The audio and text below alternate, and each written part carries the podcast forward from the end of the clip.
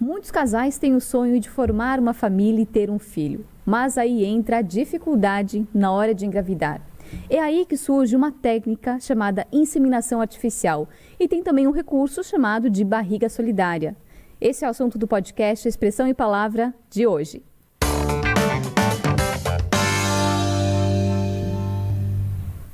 E olha, para falar sobre esse assunto, aqui comigo está o doutor Salomão Nassif Esfere Filho, que é PhD, ginecologista, membro da Sociedade Americana de Medicina Reprodutiva, membro da Sociedade Brasileira de Reprodução Assistida, um longo currículo, hein, doutor?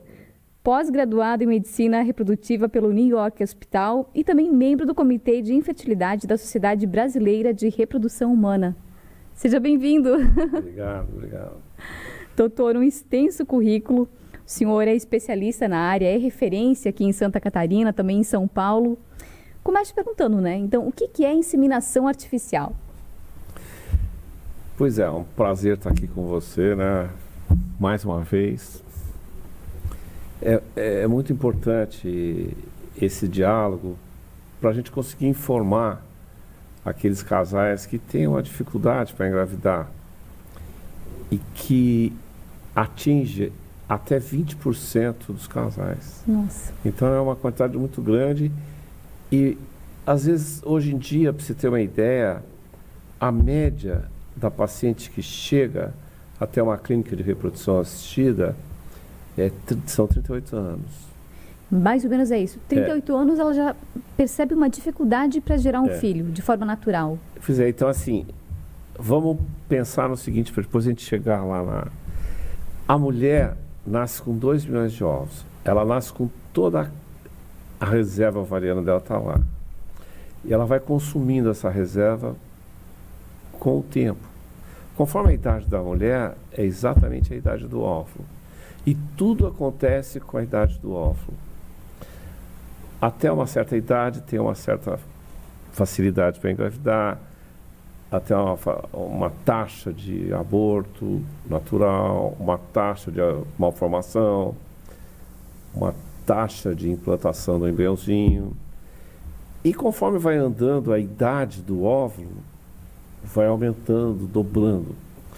A gente até 35 anos de idade, se a mulher, a mulher pode demorar um ano para engravidar, senão ela deve procurar e deve começar já uma pesquisa de fertilidade. Ou seja, parou de tomar um é. anticoncepcional, de usar um é. método contraceptivo, tem um ano para conseguir engravidar de forma natural. É. Depois de 35, a gente deixa só seis meses. Uhum. Isso com, sem uma investigação. Porque ela, ela, ela chega a ter 80% da taxa de gravidez naturalmente durante um ano, tendo relações, uma média de duas, três vezes por semana sem nenhum problema. Ela uhum. engravida. Se não engravidou, a gente tem que pesquisar alguma alteração na fertilidade do casal, tanto nela como no homem. Porque o homem também pode ter problemas que causam a infertilidade, nem sempre é só a mulher. É, é pelo contrário. Não, nem, não é que só a mulher. Todo mundo pensa que não engravidou é problema com a mulher. Mas 40% das causas são femininas, 40% são masculinas e 20% os dois. Olha só. E tem uma taxa de mais ou menos 10% que são em infertilidade de causa inexplicável. A gente não consegue saber uhum. por que a causa. Geralmente acaba, a culpa fica sendo do imunológico, né? Entendi. Quando o médico não sabe muito, ele fala que é problema imunológico. Imunológico, joga para a natureza. Doutor, agora, entre os, os problemas que podem causar essa infertilidade na mulher, a gente pode listar o quê? Endometriose, que outros problemas causam infertilidade, por exemplo? Pois é, depois nós vamos chegar no fim que eu vou explicar então, o que, tá, que é inseminação, vamos... Uhum. o que, é uma fertilização. Isso. Mas a gente tem que avaliar o casal para ver a, a, a, parte fisiológica. O que está acontecendo? Por exemplo, sim, os distúrbios hormonais, para saber se o cérebro está mandando mensagem para as glândulas femininas e se elas estão respondendo bem. Assim como o nome também. Se está mandando mensagem para os testículos e se os testículos estão respondendo e para os outros órgãos do, do homem também. Uhum. Na mulher, por exemplo, a disfunção hormonal mais frequente são os ovários policísticos, que você já deve ter ouvido falar muito. Sim. Então, as características dos ovários policísticos, tem as recomendações, várias alterações que acontecem com os ovários policísticos. E tem outras alterações hormonais também. Uhum. Depois que se investiga a, a, essa parte fisiológica, você deve partir para ver se não tem nenhum defeito anatômico. Não anatômico, tem nenhuma doutor. alteração com o útero, não tem alguma alteração uterina, não tem nenhuma alteração tubária das Entendi. trompas, não tem nenhuma alteração dentro da cavidade abdominal. Daí vão surgindo outras doenças, como a endometriose. A endometriose altera a pelve feminina, dificulta, é uma das causas mais importantes da infertilidade. Entendi. E daí não pode esquecer do homem também. Uhum. O homem também tem que entrar na investigação. Quais são as causas no homem, por exemplo, que causam infertilidade? Quais são os motivos? Baixa contagem de sêmen É. seria? É, Um dos tem- motivos. você tem que fazer o espermograma. Pelo espermograma, você vai avaliar se ele tem uma baixa contagem, se o pH do espermatozoide, do do sêmen está muito alterado, se o volume está alterado, essas características normais estão alteradas. E você vai ter que tentar achar por que, que tem essa alteração espermática. Se ele teve alguma doença, se ele teve alguma virose, que nem a cachim- cachumba, ou algum traumatismo testicular, ou se ele tem alguma alteração vascular, a varicocele. E também tem o fator imunológico. Às vezes existe uma atrofia do testículo, o testículo vai diminuindo. Mas assim, o que, que seria ideal? Que o homem fizesse um espermograma entre 18 e 20 anos. Porque nós temos também, não é só a mulher que tem Aham. câncer, o homem também tem. O câncer mais comum de testículo no homem é o seminoma, que dá ao redor dos 20 anos de idade. Olha só. Muito Então, cedo, se tem alguma alteração, tanto para o lado de uma varicocele no homem, Uhum. Se ele tem um espermograma mais precoce, você pode criopreservar, congelar esses espermatozoides. Uhum. Tem a preservação da fertilidade, tanto no homem como na mulher, é interessantíssimo. Só que ele ele é preventivo. Porque quando você precisa agir, já é mais difícil do que você Entendi. prevenir, entendeu? Entendi. Doutor, agora falando de inseminação. Existem dois tipos, né? Como que é feita a inseminação? Então, a inseminação intrauterina, que ela é um é chamada de baixa complexidade, ela simplesmente você prepara o espermatozoide. É muito comum quando tem uma contagem baixa, quando tem uma alteração espermática que não é tão forte, você lança a mão dessa inseminação. Você prepara esse espermatozoide, separa os bons dos ruins e coloca no fundo do útero da mulher na hora que ela está ovulando. Mas para que tenha indicação também a inseminação intrauterina, é importante que essas tubas estejam permeáveis. Você tem que investigar, ver se tem razão de ser você corrigir tanto a ovulação da mulher, melhorar os, o sêmen, colocar no fundo uterino na hora que ela está ovulando. Isso é inseminação intrauterina. Quando tem alteração maior, com indicação de uma fertilização in vitro, ou uma tuba obstruída, ou a mulher tem uma laqueadura tubária, ou o homem tem uma vasectomia. Então você consegue pegar o espermatozoide, pega o óvulo, injeta o espermatozoide do óvulo, que é o ICSI, né? É uma sigla em inglês, é Intracytoplasmic Sperm Injection. E coloca dentro do, do, do óvulo. Daí você faz o embriãozinho, preferencialmente quando ele está no quinto dia de vida, que ele chama blastocisto, que ele tem mais que 100 células, você transfere ele para o útero. Então, praticamente, você faz o papel da tuba uterina. Entendi. Mas todo esse processo, então, é feito fora, né? No laboratório. Fora. Essa é a fertilização in vitro, chama alta complexidade. A inseminação intrauterina é baixa complexidade. Você faz também no laboratório, mas o preparo do sêmen, tudo no laboratório. e a gente tem geralmente uma, uma sala de inseminação ao, ao lado do, do, Aham. do labora- do- do laboratório. E, doutor, nessa, nessa, nesse procedimento feito no laboratório, né, vocês conseguem, por exemplo, eh, fazer uma separação dos espermatozoides ou dos óvulos que não são perfeitos? Tem essa possibilidade? Tem, assim, quando você faz a captação dos óvulos, esses óvulos vão para uma embriologista, eles são analisados, eles demoram um tempo para separar o óvulo, para avaliar se esse óvulo é maduro. E ali é injetado o espermatozoide, que também é preparado para ser injetado. E depois de mais ou menos 16, 18 horas, é verificado se houve a fertilização desse óvulo ou não. Uhum.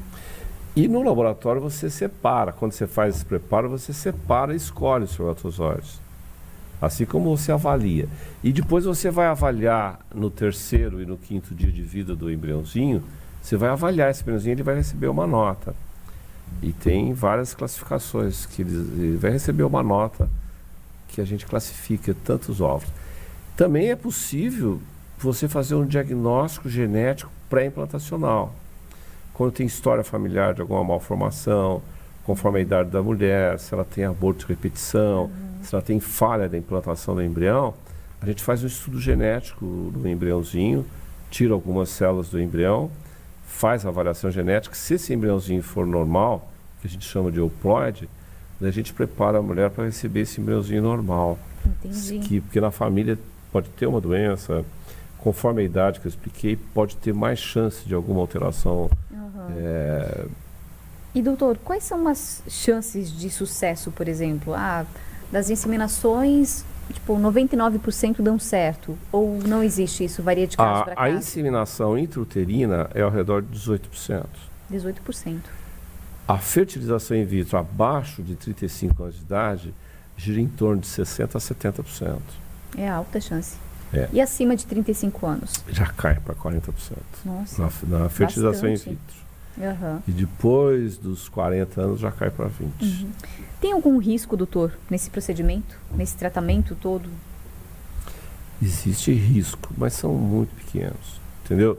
Quando você tem uma, um consenso chamado consenso de Viena, que você avalia um laboratório de reprodução assistida por vários por vários motivos. É, a taxa de, de problemas, tanto com a mulher como o marido, como a taxa de fertilização, a taxa de embriões bons, quantos conseguem chegar até o quinto dia, tudo isso no consenso de Viena, é, você tem noção se o laboratório é bom ou não. Uhum. Depois que ele sofre todas essas recomendações do consenso de Viena, você atinge um grau, por exemplo, assim, de, de risco pequeno. Pequeno de quanto, assim? Dá para ter uma ideia, doutor? Ah, não, é muito baixo, né? Uhum. Porque, assim, os problemas maiores são hiperestímulo ovariano. Então, quando você... Você não pode ter uma quantidade de hiperestímulo ovariano grave. Isso já cai o nível do laboratório. E do profissional que está uhum. induzindo, né? Pelo que eu pesquisei, doutor, tem alguns medicamentos também que eles são usados para aumentar a ovulação na mulher o senhor recomenda e esses medicamentos eles oferecem algum tipo de risco, por exemplo? Pois é, a mulher que tem a, essa síndrome dos ovários policísticos, elas têm uma probabilidade muito maior de fazer esse hiperestímulo ovariano. Uhum. Mas isso é uma alteração genética e imunológica da mulher. E aí vai da avaliação do especialista que está lidando com essa mulher para evitar que ela faça uma hiperestimulação grave. Uhum. Então, a hiperestimulação eh, que não, que não seja severa, que seja leve, é muito tranquilo. Agora, quando ela vai tornar grave, aí é mais complicado. Mas cabe ao profissional evitar que isso aconteça. O senhor falou no início da nossa entrevista uma informação que o homem entre 18 e 20 anos deveria fazer um teste ou até mesmo guardar o esperma, né? E também sabe quando que ele devia fazer isso? Quando? Antes de fazer uma vasectomia. Uhum. Fica à vontade, imagina, fica à vontade, tranquilo. Doutor, mas e muitos fazem a vasectomia sem guardar o esperma. Não, não é, não é assim, ó, pode fazer. Mas se você vai fazer uma vasectomia num homem abaixo de 30 anos, você não sabe o que, que, vai acontecer, se ele vai ter um outro casamento, se ele vai casar com uma outra mulher que não tem Sim. filho. Pode assim mudar. como uma mulher que faz Isso. uma laqueadura tubar com 20 e poucos anos. Uhum. Inclusive na mulher tem até uma lei que ela não pode, por exemplo, na maternidade, fazer a laqueadura Pós cesárea, né? né? Isso. É. Porque tem, tem, toda uma questão hormonal em que a mulher está ali comovida, é, cheia de hormônios e talvez no futuro ela possa se arrepender. Por isso é preciso esperar um tempo. Isso gera muita discussão na maternidade. É comum, né? É comum. A mulher depois que acabou de dar a luz, fala assim, aí, o ano que vem você está aí outra vez? Uhum. Ela, fala, fala não quero mais, não volto mais. Depois de dois anos ela tá louca atrás de outro Aí a criança cresce, né? E dá vontade de ter outro filho, né? É. Os pensamentos e opiniões Sem mudam. falar um novo relacionamento, que Isso. a taxa de separação é muito grande. Exatamente. Doutor, eu ia te perguntar como que funciona o banco de esperma. Por exemplo, tem uma central onde a pessoa armazena esse esperma? Aqui em Santa Catarina nós temos esse banco? Ou é só em São Paulo, Não, por exemplo? Não, existem vários bancos de esperma, banco de sêmen que a gente fala. O maior que tem é em São Paulo. Uhum, que é referência. Mas nós temos aqui em Itajaí, é, nós temos em outros lugares, é, a gente faz uso desses bancos. Então tem muitos que são, por exemplo, sim, nos Estados Unidos, na Europa, eles já têm bancos que uns dão já o diagnóstico genético do, o perfil do doador. da pessoa. Todos tipo assim, dão loiro, o perfil. Moreno, é. Olhos claros, é. escuros. E hoje em dia a gente está tendo até já com cariótipo, com um estudo genético do, do doador. Uhum. O banco de esperma, doutor, serve para armazenar o esperma ou também para receber o esperma de doadores, por exemplo? Por exemplo, assim, nós, do laboratório, nós não, eu não sou um banco de esperma mas eu faço congelamento de espermatozoides. Por exemplo, o homem vai querer fazer uma vasectomia e é jovem, ele quer fazer uma, um estoque dos espermatozoides, caso ele precise, então é no meu laboratório. Uhum. Se a mulher tem câncer, é jovem, vai passar por uma quimioterapia, radioterapia e vai torrar o ovário dela, então eu faço a aspiração desses óvulos e congelo os óvulos dela. Uhum. Isso é na clínica de reprodução humana.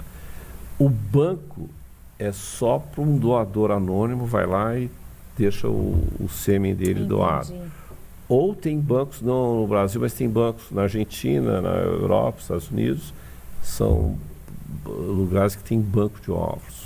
Quanto tempo, doutor, um esperma doado para esse banco pode ficar lá congelado e ainda gerar um bebê, por exemplo? Olha, ele, a gente não tem ainda um tempo, porque é difícil você ter acima de 40 anos um óvulo, um espermatozoide, mas teoricamente é de eterno. Uhum, olha só. Doutor, tem uma questão chamada barriga solidária, né?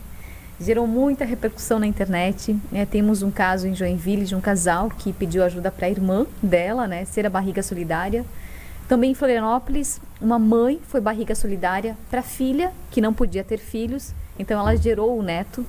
Gostaria que o senhor falasse um pouquinho a respeito disso. Pois é, em junho deste ano saiu uma resolução nova do Conselho Federal de Medicina para a gente chama para as clínicas de reprodução assistida para os BCTG, Banco de Tecidos e Células Germinativas. Ali, essa nova resolução mudou assim, inclusive para casais homoafetivos, para você pode doar tanto óvulos como esperma, como barriga solidária, pode existir esse procedimento até o quarto grau de parentesco agora. Olha só. Não é, mudou a partir de junho. Só se deve evitar a consanguidade. Por que, doutor? Porque você não pode doar para uma irmã. Entendi. Porque daí vai dar consanguinidade. Entendi. Mas, por exemplo, assim, a, você pode doar a barriga de aluguel, você, tudo bem, porque não vai ter interferência genética Uhum. nem biológica. Mas a doação do esperma, de preferência, a doação, a a barriga de aluguel, ela deve geralmente seguir uma. Ela deve ter um filho já. Ela já deve ter um filho, entendeu?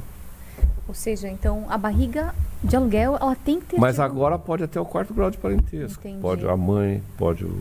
Porque antes não podia, tinha que ser anônimo. Entendi. Doutor, é, sobre essa questão da barriga solidária, é, algumas pessoas entraram numa discussão, num fórum de discussão ali na internet, falando que ela seria proibida no Brasil. Mas é proibida desde que envolva uma questão. Não, não é proibido envolver dinheiro. Por Não isso é que eles liberam até o quarto grau de parentesco. Entendi. Então você pode prestar assistência financeira, por exemplo, para essa mãe que vai gerar, É. né? Essa mulher. E mesmo aquela gerar. que não está dentro do quarto grau de parentesco, você pode pedir uma autorização para o Conselho Regional de Medicina, mostrando que não tem interesse nenhum e que ela não, ela não tem ninguém, não, ela não pode gerar e não tem ninguém até o quarto grau de parentesco para fazer uso dessa nova lei, dessa nova resolução. Entendi. Como que fica a questão psicológica de uma mulher que dá a luz para um bebê que não é dela? Como que o senhor entende isso?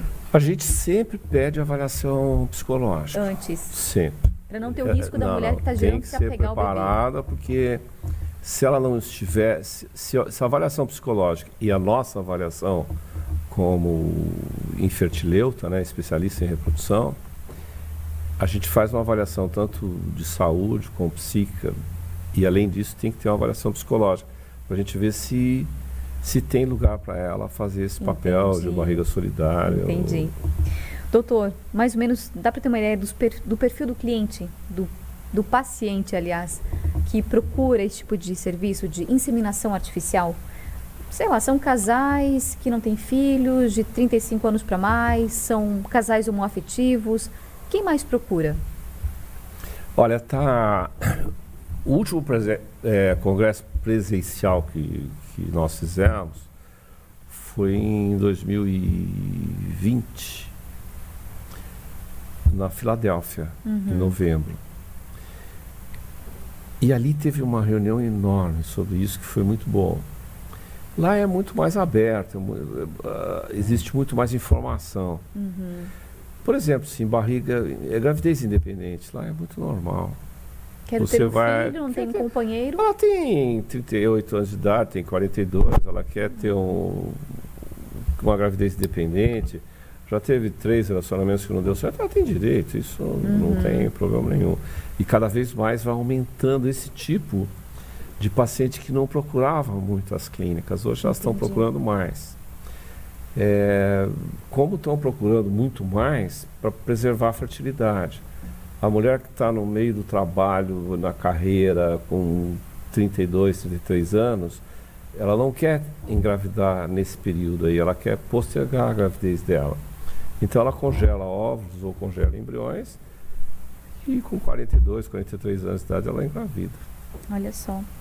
A Karina, ela mandou pra gente aqui, ela fez uma enquete, né, perguntando se alguém tinha é, alguma pergunta para mandar pra gente, enfim.